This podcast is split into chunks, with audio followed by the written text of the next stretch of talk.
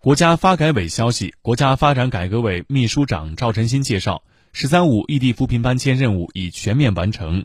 九百六十多万建档立卡群众已经全部乔迁新居据统计全国异地扶贫搬迁建档立卡贫困户人均纯收入从二零一六年的四千两百二十一元提高到二零一九年的九千三百一十三元